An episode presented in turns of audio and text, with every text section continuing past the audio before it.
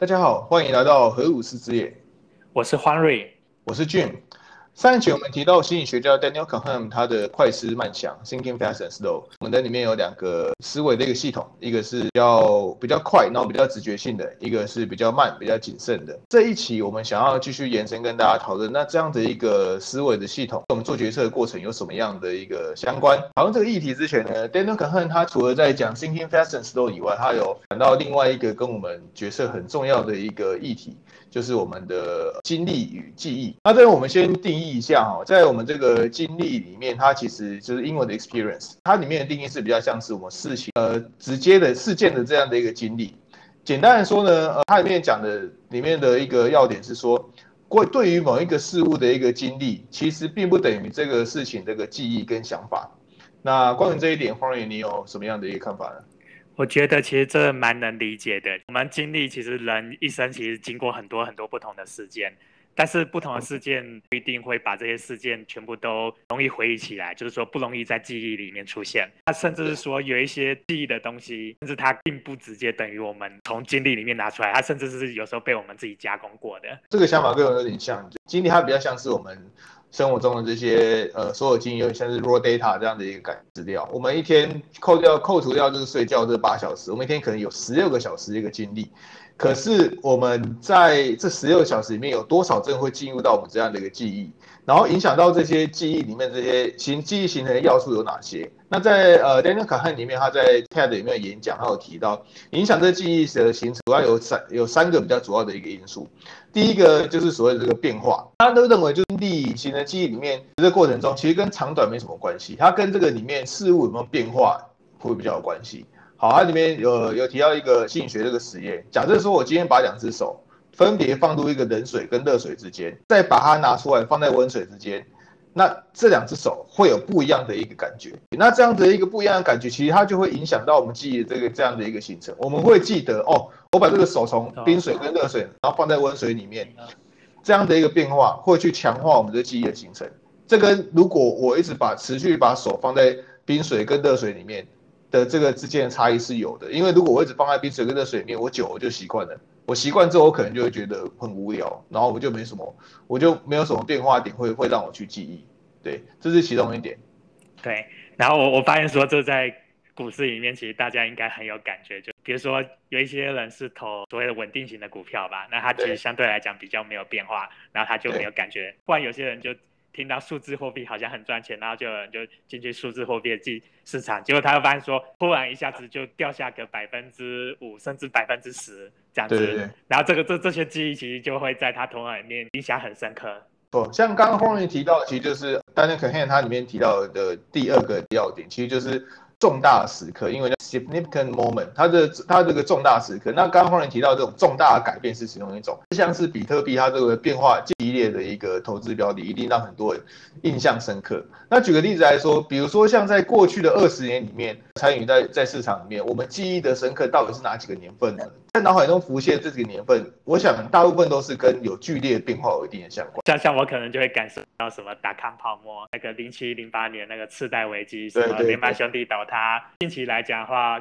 可能比较重的就是说去年的疫情，然后应该常常提到说垄断，这些都是很重很重大的时刻，其实剧烈变化所形成的。对，是的。最后一个点呢，他其实他提到就是关于结束这部分，ending 这个部分。那其实这东西。对于后面的这个我们要提到这个决策部分，其实是很是很重要的部分。简单来说，一样市场的例子，因为有些人他们可能会做长期的，然后有些可能做短期的这个进出。那他在离开市场这个体验，他会影响到他对于整个市场的一个看法，是乐观或悲观。假设说他今天是获利了结跟停损，这样都都离开市场，那这样子会对于他下一次再进入市场，或甚至是他对于整个市场或者股票股票交易的整个的概念，他会有。一个概念现在很很大的一个不同，它怎么结束的？然后这个东西的这个经验，或者是它会影会会很大的去影响到它后面的这个记忆的这个形成，对这个记忆的好或坏都会影响到后面这样的一个判断。那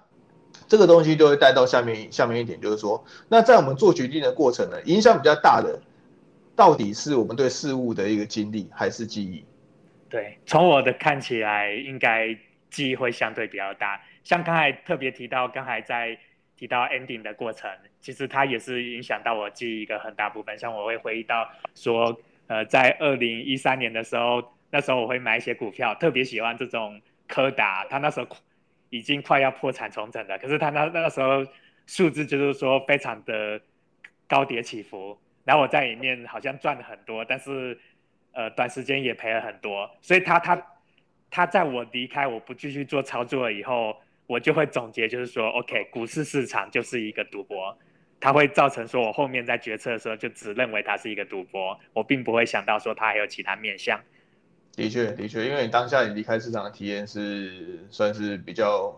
对，就是比较起伏，对，比较起伏比较大，然后可能对啊，说这个比较比较悲观的这样。但是可能的这个演讲里面，他们他也是认为，在我们所有做决定的过程中，其实影响的比较大的，并不是我们我们当下的这些这些经历或者世界这个历程，因为过去的东西可能就过去了。因为我如果没什么太大的一个起伏的话，我可能甚至就忘记了。真的会影响到我们做决定的，或者是从，或者是我们的这个记忆，跟我们的记忆会有关。那其实我们这个知识的这个部分，我们所谓常讲这些知识，其实也是从我们记忆里面去去提取跟组织出来的。那另外一个就是说，在我们对了，我们有时候会对呃未来做一些展望，做一些预测。那这一些预测呢，其实也是根据我们过往的这些记忆的线索去拼凑而成的。我们不太可能就是去拼凑一个呃跟过去的经验完全无关的一个的一个蓝图。我们通常都是按照过去发生的一些事情，有一个事件的一个基础，然后借我们就我们来去推估，来去来来来去判断或者预测说接下来可能会发生什么样的事情。但是这个东西是老话一句，就是你过去发生的事情。不见得未来就一定会发生，就是你过去经验，你发生所得的经验，跟你未来所发生这个事情，其实是两个独立的这个事件，对，两个独立的这两个事件。OK，对，那这这有意思，就是说，甚至很多人把它变成一种快速的直觉，对，那这直觉的话，其实比较多人的直觉是从几个记忆来的，它并不是从整个经历，只有少。少数部分人，他可能就是说，哎，他真的有办法去分析他整个完整的经历，然后去变成他另外一种直觉。这个我们发现说，一般碰到这样的人还的确比较少一点。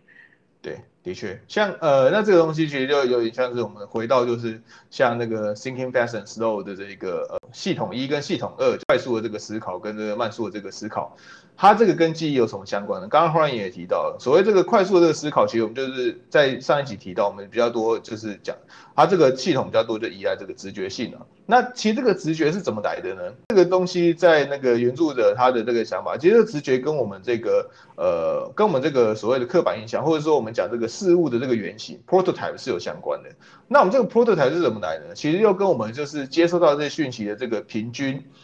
呃，这的这个平均的这一个概念是有相关。OK，这讲有点抽象，那我们来问一个问题好了。对啊，那欢迎如如果今天讲到一个黑人女性，你会做什么样的具体描述？就我可能头脑里面会浮现出以前看过的电影，我就浮现出一个脸圆圆胖胖的，像妈妈型的，然后眼睛大大的一个这样子的女性。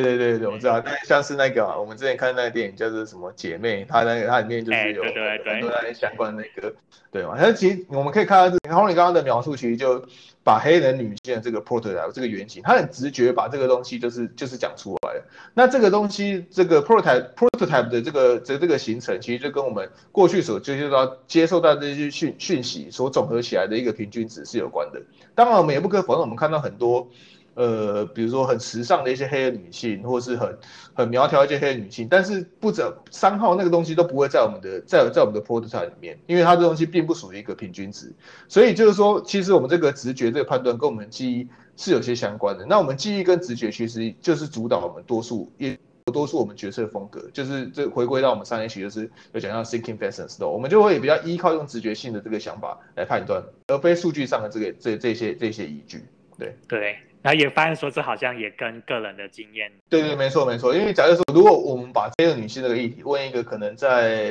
时尚圈或是流行流流行圈这个人，或对这有兴趣的人，他所反映出来的这一些黑人女性，可能就会跟我们所反映出来的黑人女性的形象会会有不一样。我们刚刚大概回顾了一下，就是呃所谓的经历记忆，还有就是。Thinking pattern 就是我们的思维模式，还有做决定之间的这个关系。那我想在这个呃这个单元的后面，我们来做一些小小的讨论，就是对于这一个这一个主题的一些想法。黄你先说。这本书讨论的其实都是相对比较是个人的层面。那如果放掉个人，我去看整个世界，或许那又是另外一个模式。OK，那刚刚忽然有讲到，就是在对于这个系统的宏观跟微观的概念，简单来说，就是我们今天讲它整个系统，不管是记忆啊、经验、经经历啊，或者是这些快思，或是慢想，或者做决定这些东西，看上去它是一个很完整，或是很很呃普遍性的一个概念，但实际上，如果应用到每一个人的这个部分，其实那个东西都是跟个人经验有关。那其实这也算是心理学里面它能做到的一个的一个限制啊。就我的想法是这样，我们大概只能做出一个呃系统上的一个的一个归纳。对每一个人来说，他对于每一个事物的一个见解多样性实在是太多。刚刚光是刚刚讲那个黑人女性，我们可能就有数十种不一样的想法，或者不一样的一个 prototype。那这样不一样的这样的一个原型，会引导出我们不对这个事物有不一样的一个直觉思考，所做出来绝对就很多样。就等于是我对我来说，他他所提供的是我们在做决策过程中的一个的一个模式。这个模模式里面的这样的一个变数呢，其实会真的会因人而异，跟每一个人的这个状况会会有很大的一个不同。对，不管是对一般生活周到的事物也好，或者是或者市场也好，这个是蛮有意思的一个点。就虽然说它是比较 focus 在这个个人微观的部分，但似乎也是对整个就是说市场经济也是有一定的影响。这也是为什么他拿那个诺贝尔经济学奖嘛。对，是。好的，那我们我们这期内容就到这边告一段落，接下来我们会继续为大家带来心理学或者是经经济学上的一些讨论。感谢各位收听。好，谢谢各位，拜拜。